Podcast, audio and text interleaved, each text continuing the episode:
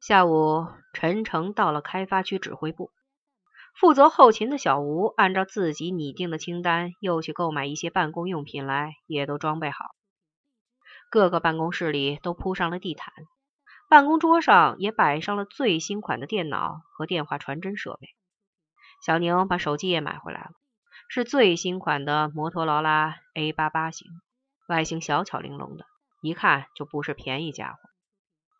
陈诚把小宁喊来自己办公室，说：“小宁，这一款的摩托罗拉比电视上过去广告的那些大个头怎么样？”您可以说：“陈处长，你以前没用过手机吧？现在的手机更新快着呢。新的流行趋势是越来越趋向于时尚化、装饰化，那些大个头家伙早被淘汰了。像这种摩托罗拉 A 八八型，在国内上市不到十天。”每部要九千还出头呢。陈诚说：“是吗？那我用的时候可要悠着点了。”看到陈诚一本正经的样子，小宁很妩媚的笑了一下。陈诚的心不禁动了一下，说：“小宁，你先抓紧时间配一个传呼，等过一段时间我们的资金到位了，我也给老王商量一下，给你和小肖也配一个手机。没有这个玩意儿。”我们这些整天泡在工地上的人还真不方便。两个人正说着，王启胜推门进来了。陈诚赶忙对宁可以说：“小宁，你快去把王主任那一部手机也拿过来。”宁可以很快转了回来。王启胜接过手机，拿在手上反复把玩了几下，说：“陈主任，没想到我王启胜老了也开启洋荤了。”话刚落音，自己先像孩子似的笑了起来。陈诚说：“小宁，你先回去吧，我和王主任单独合计点事儿。”小宁出去后，陈诚自己才坐下了，说：“老局长，这些天辛苦你了。”王启胜说：“辛苦点也好，起码锻炼了身体。该请的人我都给你请来了，等一会儿你和他们见个面。另外，我正有个事情要跟你商量。我原来工作的建委有辆桑塔纳准备处理。”虽然买了四五年了，实际里程只跑了还不到十万，一次也没有大修过。咱们要是接下来，建委再卖我个面子，也就是六个数。如果你批准，我就把司机一块带过来，这样有两部车，我们用起来也方便多了。陈诚说：“老局长，你别太客气了，只要你看准的事儿办了就是，我听您的。还说什么批准不批准的？”陈诚的话里虽然明显的有给王启胜戴高帽的嫌疑，王启胜听了却还是很受用，说：“你这样说我就放心了，但毕竟你是领导，事情还是要你拿主意。”一会儿，陆陆续续上来了一批人，年纪都比较大，满满堂堂挤了一屋子。王启胜介绍说，这些同志都是他请来的工程师，有搞地质的，搞电气的。搞土建的，搞设计的，搞测量的，还有搞环境保护的，每一个人看起来都是很有经验的样子。陈诚心想，王启胜真是一个能办事情的人。大家客客气气的见了一个面。陈诚说：“在座各位都是王主任请来的尊贵的客人，是我的客人，是我们开发区指挥部的全体同志的客人，也是开发区未来的真正主人。”百年大计，质量第一。开发区能搞出个什么样子，全仰仗在座的各位专家了。大家都说，请陈主任放心，我们一定会尽力的。一群人被王启胜引到了各自办公室里，拿出自己带的工具，开始干活。陈诚心里不免感慨了一番：这么大一个工程，就要从这里艰难起步了。随后进来的是一群建筑公司的老总。高矮胖瘦，神情各异，像是从画上走出来的。王启胜也悄悄对陈诚说：“都是自己过去在建委搞项目的老关系，实在推脱不开，只好让他来打发了。”他们一个个在陈诚办公套房的外间里坐着，看见指挥部的每一个人都满脸堆笑。陈诚客气的向他们交代了一下市里的政策和近期的工程计划和招标方式，留下了他们的名片。就赶鱼一样把他们赶走了。看见他们一个个意犹未尽的样子，王启胜走过来说：“这些人承揽工程的时候，可以无孔不入、无所不及，一个个三孙子一样。一旦拿到工程，马上就小人得志，变了脸儿，不但推三推四磨洋工，而且能来就来，能拖就拖，都他妈是一帮子白眼狼。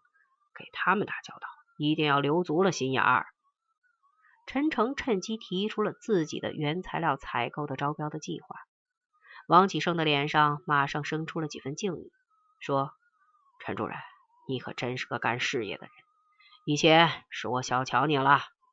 不过原材料采购虽然是个好办法，却苦了我们自己。那些正盘算着借此大赚一笔的施工队的头头们，主要挣的就是这一块。这回。”他们少不得要暗地里骂娘了。下班时间已经过了半个多小时，楼里的人都快走空了。几个工程师还在和房启胜一起研究编制着工程的预算。小宁那边几个人在默默等着综合材料，好早一点报上去。等在楼下的王一兵可能也有些急了，自己跑了上来。正好几个工程师也弄差不多了。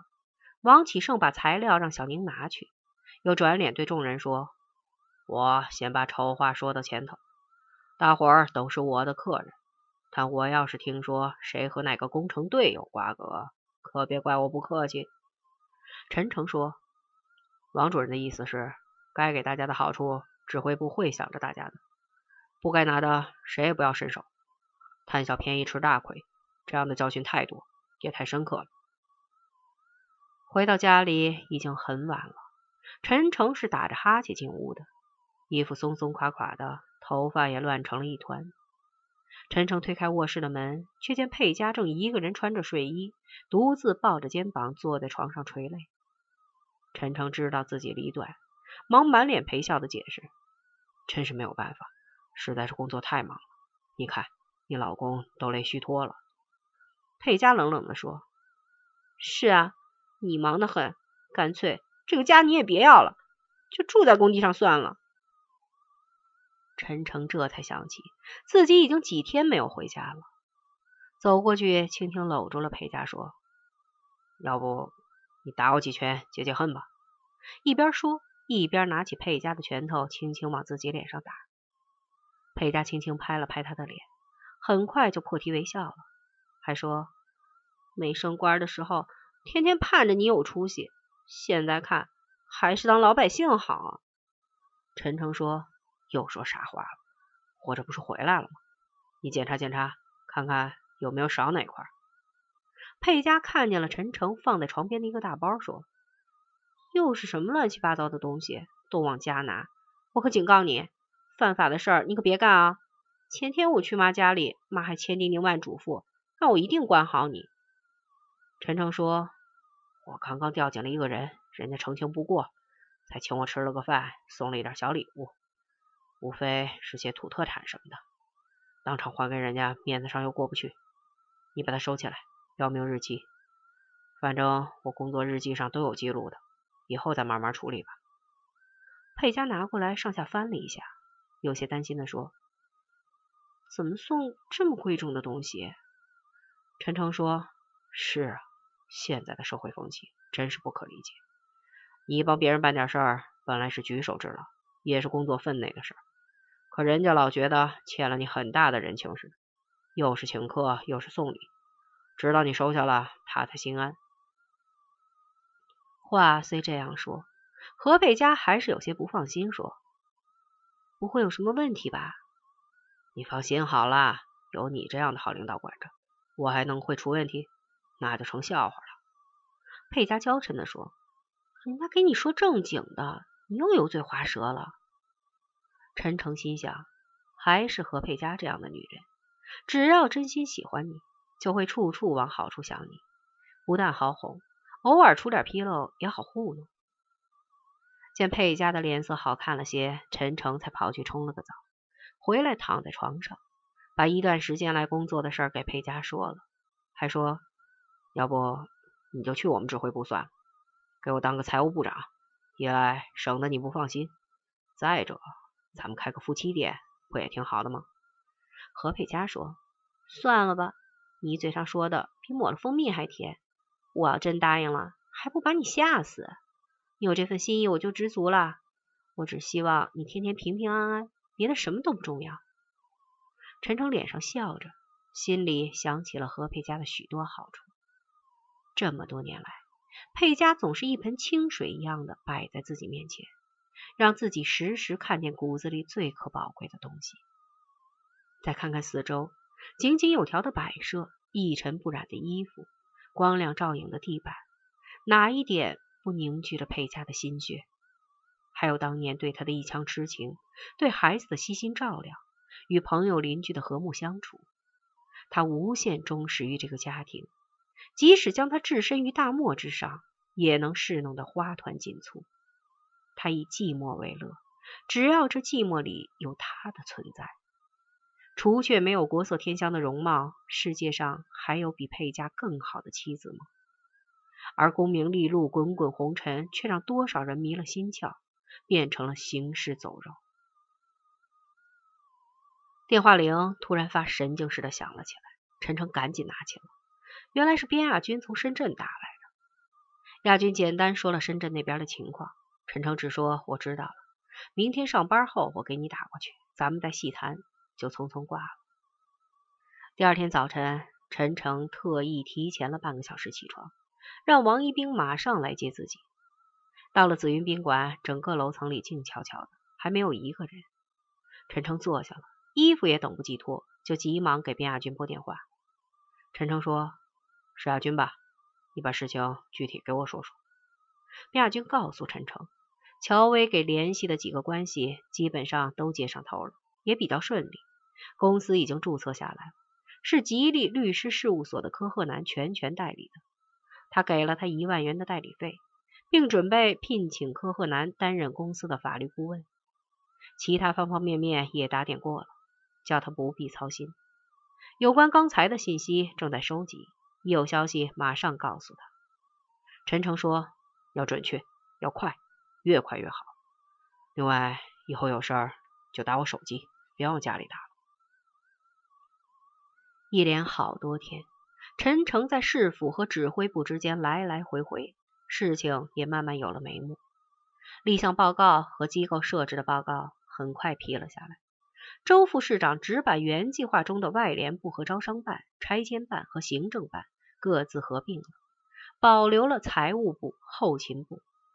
到陈诚这儿，也就是摘去两块牌子，具体还是各忙各的事情。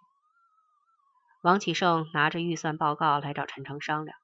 陈诚一看具体的预算总和是七亿四千万，就问老局长：“这个数字考虑了未来两年内的价格上涨因素和另外一些不可预见的费用了吗？”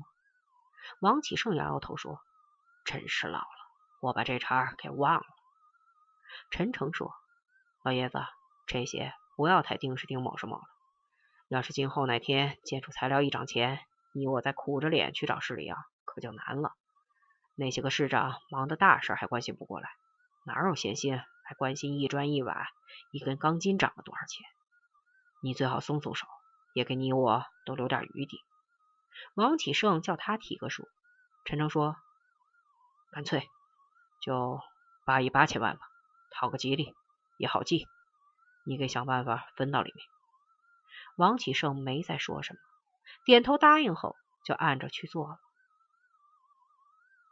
王启胜走后，陈诚突然觉得有些荒唐，自己这么上下嘴唇一碰，一亿四千万就砸进去了，这是不是有些不负责任？又想算了，反正肉烂了在锅里呢，自己又没装药包。